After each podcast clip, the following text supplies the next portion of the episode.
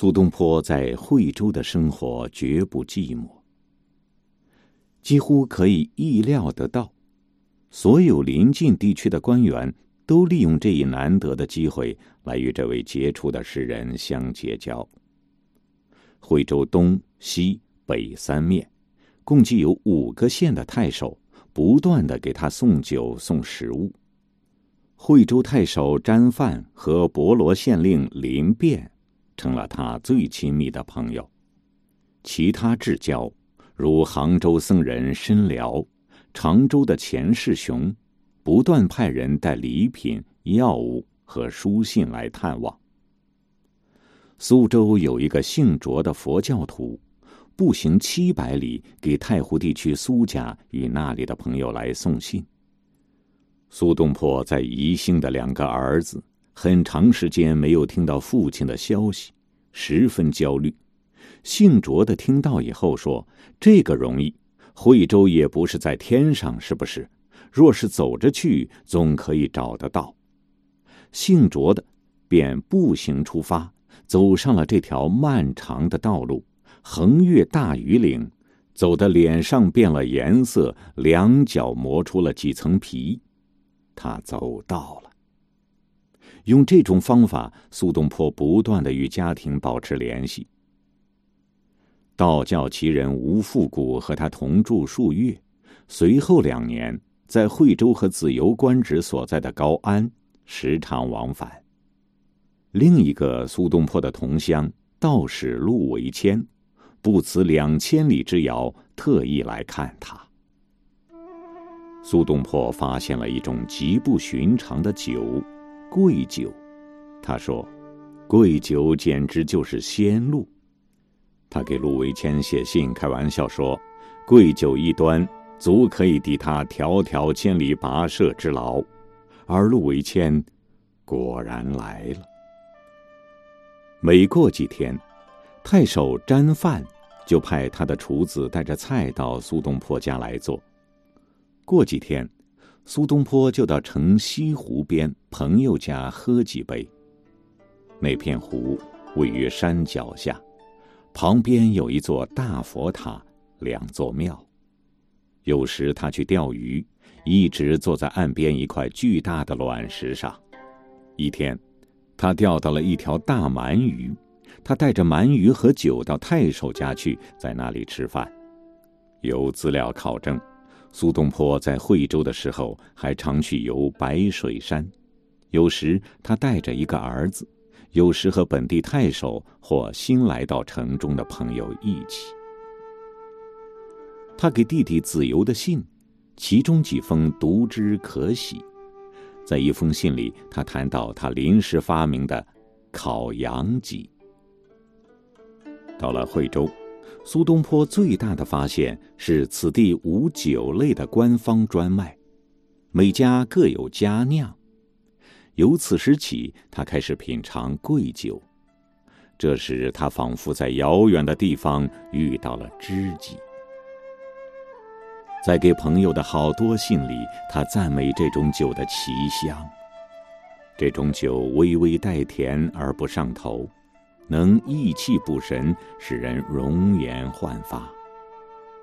在一首诗里，苏东坡盛夸这种酒：如果这种酒能开怀畅饮，会感到浑身轻灵飘逸，可飞行空中而不沉，步行水面而不腻。他打听到贵酒的酿造法。刻在石头上，藏在罗浮铁桥之下，所以只有寻神求仙的人才能得到。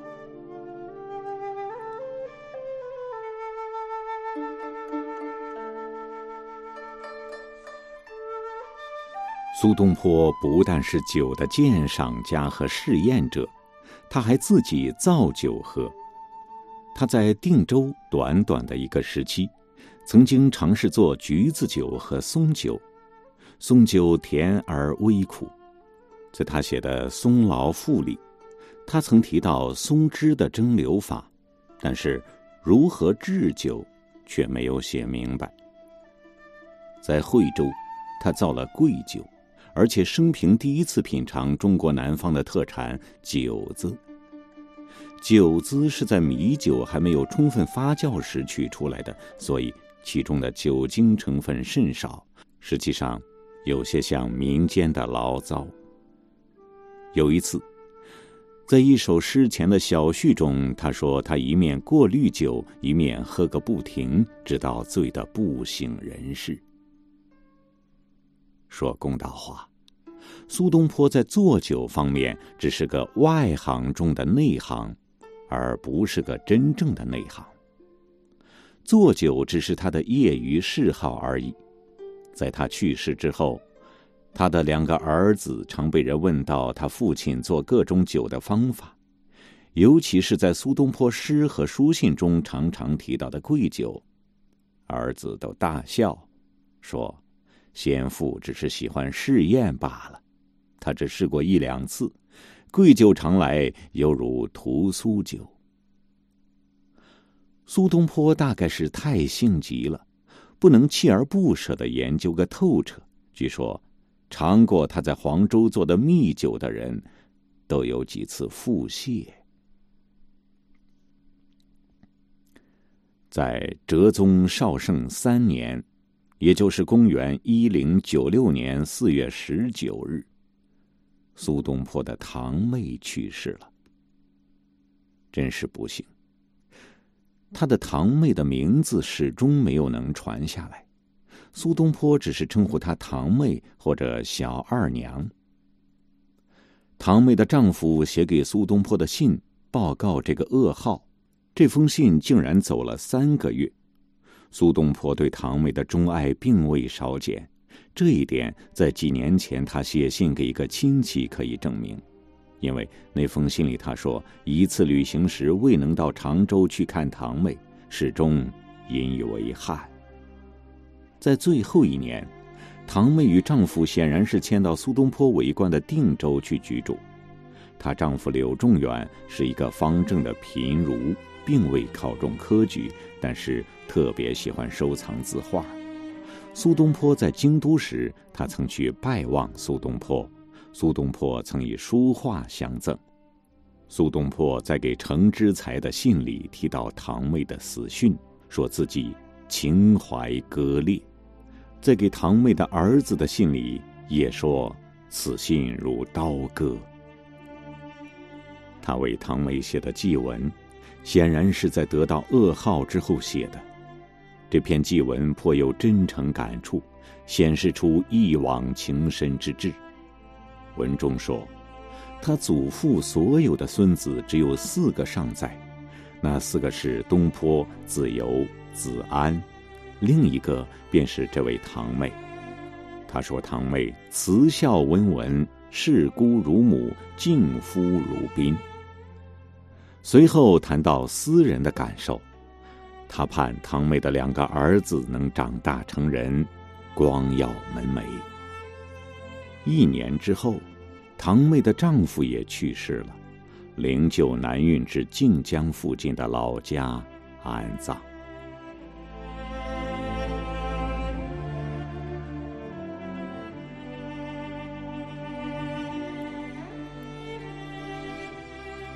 在惠州时，苏东坡对朝廷高层政治固然是一告断绝，可是对邻人和当地百姓的福利，他还是视为己任。倘若有什么事非法越礼，他若能运用势力予以纠正，不会坐视不管。绍圣三年正月元旦，博罗发生大火，使苏东坡大为震惊，全城付之一炬。地方官对无家可归的百姓都有救济，临时搭有帐篷供灾民居住，并严防抢劫。官家衙署完全被焚毁，全需重建。苏东坡恐怕那些官衙的积弊恶习又要发生，他怕官方在重建这一城镇时又要趁机剥削人民，而地方政府会征用物资民工。他建议程之才令当地政府在市场公开购买，禁止征集民间物资，征用民工。他指出来，否则害民又甚于火灾。他站在惠州街上，看到使他十分痛心的事，看见农夫满车装着谷子去向当地政府缴纳捐税，因为丰收，谷价下跌，政府拒绝收取谷子。这正是苏东坡要管的事。他一探寻，才知道政府要的是现款，因为谷价太低了，农民必须在低价市场将谷子卖出，才能得到现款。可是，农民需要缴纳的捐税现款却按粮价高时计算，结果，农民欠一斗粮税，却得卖两斗谷子才能够缴纳。苏东坡给程之才写了一封长信，内容雄辩滔滔，言辞俊切，就仿佛以前上皇太后的表彰一样。这样，把此前衙署击毙揭发无疑，指出。这纯属是向农民勒索钱财。他请程之才和当地的税吏和运输官举行一次会议，并建议当地政府当依谷物市价向农民征税。数月之后，听说那三位官员已经决定向朝廷联合呈请，他十分高兴。他现在开始关心惠州城的诸种改善和革新事宜。他还是过去那样的秉性，喜欢建设。经过与程之才和几位太守与县令会商，建筑了两座桥，一个在河上，一个在惠州湖上。为了兴建这两座桥，子由的太太捐出了不少朝廷当年赏赐他的金币。在忙于进行这项工程时，他又做了另一件事，特别受到地方居民的敬仰，就是把无主野坟的骸骨重建一大众，埋葬之。重新安葬之后，他写了一篇祭文，安慰那些无名死者。他相信，那些死者不是平民，便是士兵。他颇以那些骸骨有些残缺不全，必须合葬为歉，只希望那些阴魂和睦相处，犹如一个大家庭一样。他又在城西修了一座放生池。这纯然是佛教思想，其基本观念是轮回思想，相信那些鱼也许前生是人身，鱼类一旦被放入放生池内。则生命会获得安全。那个池塘即命名为苏东坡放生池。直到清末，当地士绅百姓还保持着在节庆之日去买鱼放生的风俗。他常对做一些小事感兴趣。一件新奇的东西，在几年之前很使他着迷。那时候他正贬谪在黄州。那件东西叫做浮马，是插秧用的。插秧是累得腰酸腿疼的事，农夫必须在水田中涉水而行，整天弯着腰肢劳作。浮马就像水面漂浮的一只小船，农人可以坐在上面插秧，用腿当做桨滑动。码头正好可以用来盛稻秧。这种东西既可以使工作进行快速，又可以节省劳力。他想把这种东西向南方推广应用，他对此事非常热心，在给朋友的信里多次提到。他给一位太守送行时，曾经告诉他说要推广符马的应用，并且说为太守的成功之道在于使老百姓不怕官吏。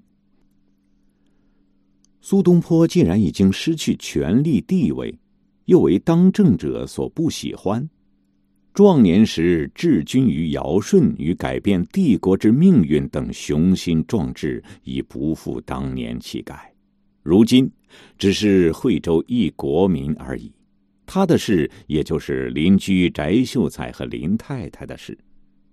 这位林太太是酿酒的，总是赊给他酒喝。他的朋友是道士吴复古、陆维谦和罗浮的僧人，他在学者、太守、县令之中也有不少朋友。他虽然不能做官，但还可以做一个热心公益的国民。广州为广东之省会，近在咫尺。太守王谷也是他的朋友。苏东坡因为知道广州有瘟疫流行，就写信给王谷，提议筹备一笔基金，做创立公家医院之用，就和以前他在杭州所办的公立医院一样。